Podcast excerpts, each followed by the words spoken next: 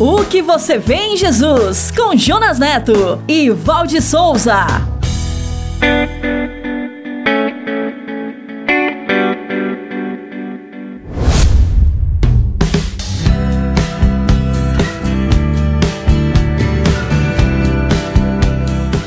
Olá, você está no podcast SBN e este é mais um episódio da série O que você vê em Jesus. Obrigado por estar conosco, sejam bem-vindos, seja bem-vinda, Val. Olá, pessoal. Salve, Jonas. Sabe, Val, esta série é uma jornada, uma jornada para responder a pergunta: O que eu faço para herdar a vida eterna? E esta, Jonas, é uma pergunta que já foi feita por todas as classes sociais e econômicas, inclusive por você. Por isso, podemos dizer que a sua resposta tem tudo a ver com o que você vê em Jesus. Você quer nos conhecer melhor? Rever e compartilhar este episódio? Acesse o site podcast.soboasnovas.com.br. Estamos também no youtube.com.br soboasnovas, no Spotify, na Apple e no SoundCloud. Anote aí! Então é só acessar, assinar nossos canais e compartilhar. Antes de começarmos o episódio de hoje, vem aqui, Pastor Paulo. Hoje ele vai falar do tema hackers. Um minuto com o pastor Paulo Matos. A humanidade evoluiu muito da era manual para a era industrial e a era tecnológica, entendeu? Então nós estamos vivendo na era tecnológica. Então existe os bandidos que vivem da tecnologia, são os hackers. Então você já percebeu? Eles invadem os computadores das outras pessoas por serem muito habilidosos, extraem o que querem e eles fazem uma, uma festa. Depois cobram a você. Oh, você quer de volta? Você tem que pagar. Então as empresas estão invadidas. A mesma coisa é o seu cérebro. Ele é seu mas ninguém pode hackear o seu cérebro. O seu computador é fácil o seu cérebro não. Só você permite que alguém entre e possa fazer um malabarismo com seus pensamentos, com seu, suas ideias. Por isso, cuide bem da sua mente, cuide bem do seu conhecimento. O que você vê em Jesus?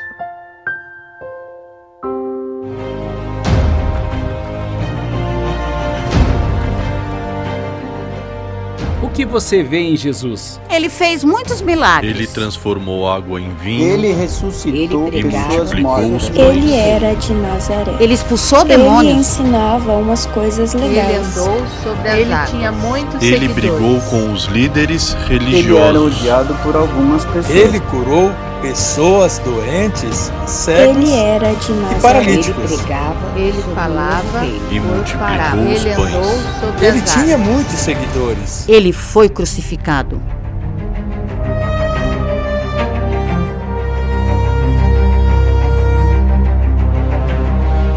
O que você vê em Jesus?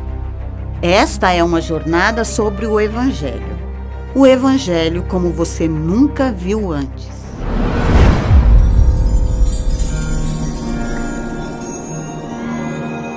E o episódio de hoje é Ninguém vos engane.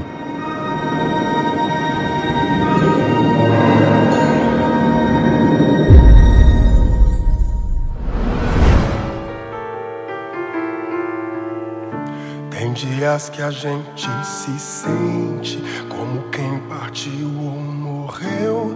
A gente estancou de repente, ou foi mundo então que cresceu. A gente quer ter voz ativa no nosso destino mandar. Mas eis que chega a roda viva e carrega o destino pra lá. Roda mundo, roda gigante, roda moinho, roda peão. O tempo rodou num instante nas voltas do meu coração. Roda mundo, roda gigante, roda moinho, roda peão. O tempo rodou num instante nas voltas do meu coração.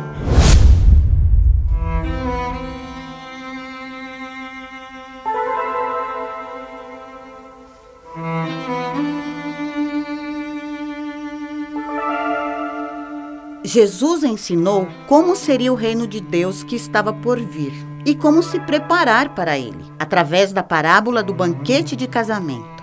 E ela está registrada em Mateus no capítulo 22 e também em Lucas no capítulo 14. O reino dos céus é como um grande banquete que foi preparado por um rei para o casamento de seu filho. Ele preparou uma grande festa com muita abundância e cuidou de todos os detalhes. Ele tinha em mente uma lista de convidados muito especiais. E quando tudo estava pronto, pediu para seus servos irem até eles e dizer: Está tudo pronto, venham para a festa. No entanto, os convidados não deram a mínima para aquele convite e ainda deram desculpas inaceitáveis. Acabei de comprar um campo e preciso inspecioná-lo. Acabei de comprar cinco juntas de boi e quero experimentá-las. Eu acabei de me casar e preciso ficar com minha esposa. Sinto muito. E alguns ainda zombaram, espancaram e mataram os mensageiros. Quando o rei foi informado disto, ficou furioso e enviou seu exército para destruir os assassinos e queimar a cidade deles. Em seguida, ele ordenou aos seus servos: O banquete de casamento está pronto e meus convidados não são dignos dessa honra. Agora saiam pelas esquinas e convide todos os que vocês encontrarem. Vão pelas ruas e becos da cidade e convidem os pobres, os aleijados, os cegos e os mancos. Vão também pelas estradas, pelas periferias e pelos campos. E insistam com todos que vocês encontrarem para que venham. Eu quero a minha casa cheia mas nenhum daqueles que eu convidei primeiro provará do meu banquete. O salão do banquete estava cheio de convidados de todos os tipos, bons e maus. E quando o rei entrou para recebê-los, notou que um homem não estava vestido de forma apropriada para um casamento e perguntou para ele: Amigo, como é que você ousou vir para uma festa de casamento vestido desse jeito? E o homem ficou sem fala. Então o rei disse: Tirem esse sujeito daqui, amarre e lance ele longe, e certifiquem que ele não volte mais. Saibam que muitos são chamados, mas poucos são escolhidos.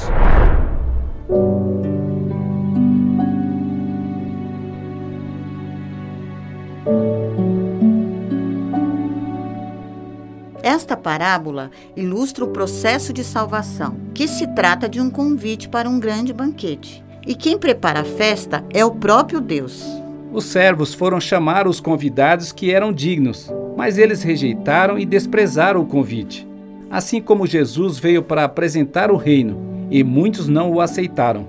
Então, o convite foi estendido a todas as pessoas de todos os lugares. E quem aceitou e veio foi recebido. Porque quem se exalta será humilhado, mas quem se humilha será exaltado. O rei não só ofereceu o banquete, mas ofereceu também a roupa para a festa. Uma roupa que tornariam dignos os novos convidados. A roupa significa a justiça de Cristo e é algo que não podemos comprar. É a graça obtida pelo sacrifício dele. Esta mensagem é sobre a graça. Não há nada que se possa fazer para merecer o convite ao banquete. Simplesmente devemos aceitar o convite que nos foi feito. É pela graça que somos salvos. Cada um deve tomar a decisão ao receber o convite, se quer ir ou não à festa. Na festa do Rei, há lugar para todos, e Jesus é o caminho para o banquete. Ao ouvir este ensinamento, um homem que estava com eles exclamou: Feliz será aquele que participar do banquete no reino de Deus. Posso crer em gratidão, posso crer em dar-se por alguém, por compaixão. Posso crer em paz e amor, posso crer na honestidade, enfim, mas não é igual a tudo que eu creio e durará o amor de Deus. Nisto posso crer. texto diz: onde houver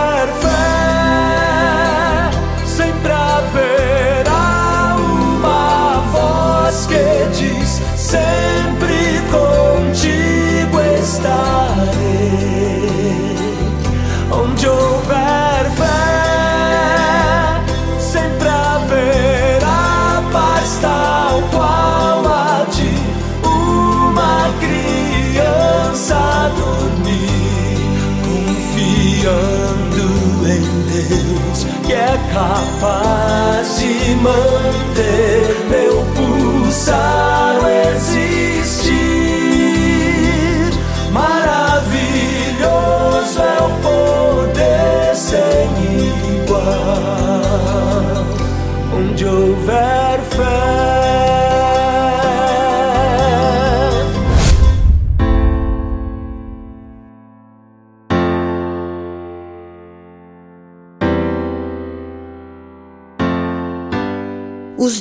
de Jesus em Jerusalém eram cruciais para a preparação de seus discípulos, enquanto se fechava o cerco para prendê-lo. Os discípulos tinham muitas dúvidas sobre o que o Mestre ensinava para eles e aproveitaram um dos momentos a sós com ele para lhe perguntar: Mestre, quando essas coisas vão acontecer? Qual será o sinal que indicará a sua volta e o fim dos tempos?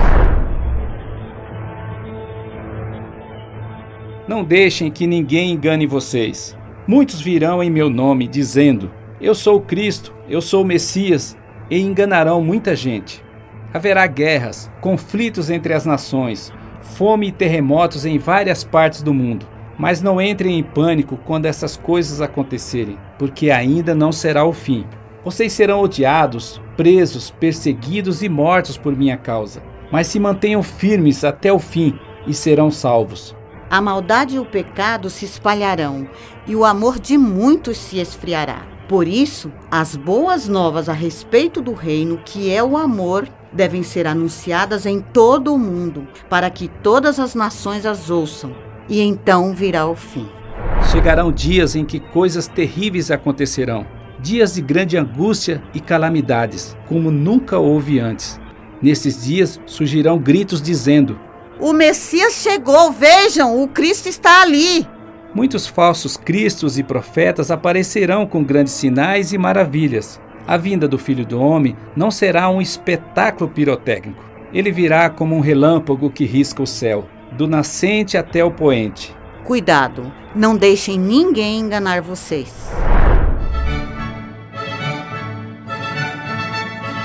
Depois daqueles dias de grande angústia, o sol, a lua, as estrelas e os céus perderão o brilho e se abalarão. E por fim aparecerá no céu o sinal da vinda do Filho do Homem. Todos verão ele vindo nas nuvens do céu com poder e grande glória, com seus anjos e trombetas, e reunirá os escolhidos de todas as partes do mundo. Contudo, ninguém sabe o dia e nem a hora em que essas coisas acontecerão. Nem mesmo os anjos no céu, nem o filho. Somente o Pai sabe. Saibam que o céu e a terra desaparecerão, mas as minhas palavras não. Portanto, vigiem, pois não sabem em que ocasião o seu Senhor virá. Muitos se descuidarão, mas o filho do homem virá quando as pessoas menos esperam. E por isso, muitos perderão a recompensa. Conforme relato de Mateus no capítulo 24.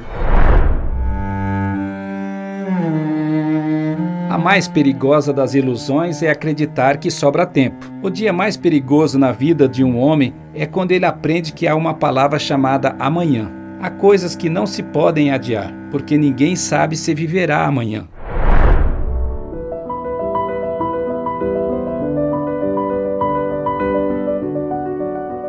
Naqueles dias de Jesus em Jerusalém, aconteciam muitas tramas para condená-lo. Os líderes enviavam espiões se fingindo de pessoas sinceras para obter provas para denunciá-lo, inclusive para o governo romano. Eles queriam de todos os modos transformá-lo num transgressor da lei. Mestre, sabemos que o Senhor fala e ensina o que é certo. Não se deixe influenciar por outros e ensina o caminho de Deus de acordo com a verdade. Então diga-nos: é certo pagar impostos a César ou não? Mas Jesus sabia exatamente a intenção deles.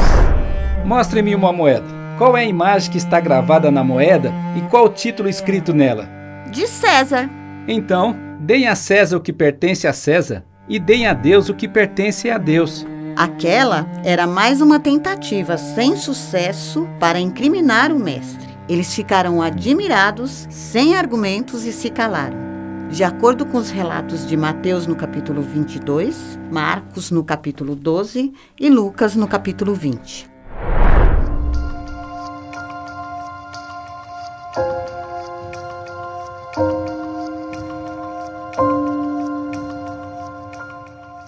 Jesus então aproveitou e disse a seus discípulos: Como vocês sabem, a Páscoa começa daqui a dois dias e será o dia em que o Filho do Homem será traído e entregue para ser crucificado. Aquelas palavras eram duras e difíceis para serem aceitas por eles. E enquanto isto, os principais sacerdotes e líderes do povo estavam reunidos na casa de Caifás, que era o sumo sacerdote, para decidir como prender Jesus em segredo e matá-lo. E então resolveram que esperariam passar a festa da Páscoa para que não houvesse tumulto entre o povo, conforme relato de Mateus capítulo 26 e Marcos capítulo 14.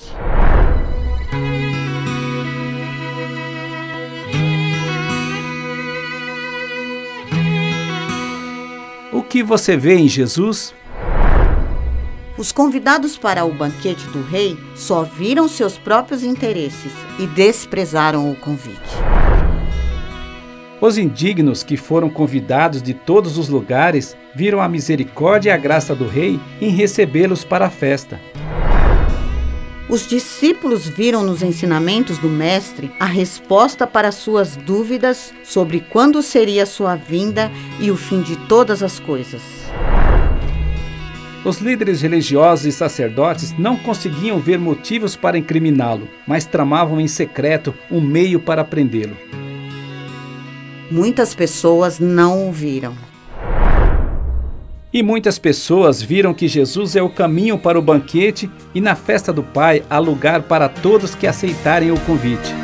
There's a man across the sea. Never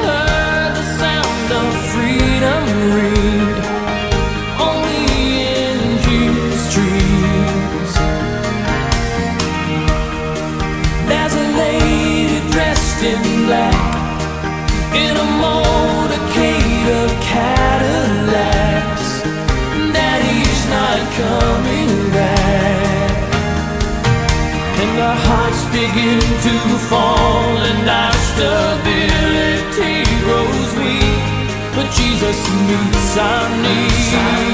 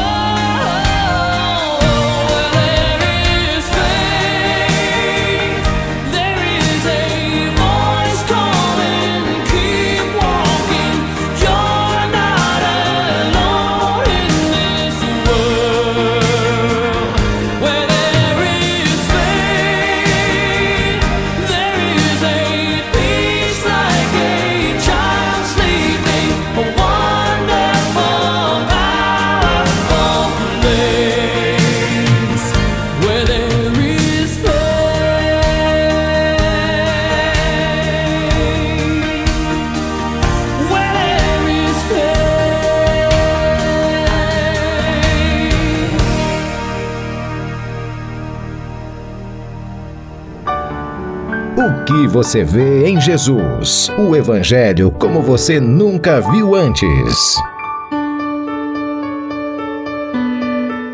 O que você vê em Jesus? No próximo episódio, veremos Judas dando o passo final de sua traição. Veremos o grande momento do Mestre na ceia da Páscoa com seus discípulos. E veremos também Jesus orando no Getsemane antes de sua prisão. E você, o que você vê em Jesus? O que você vê em Jesus responderá à grande pergunta: o que eu faço para herdar a vida eterna? No próximo episódio, venha ver o Evangelho como você nunca viu antes. O Evangelho como você nunca viu antes.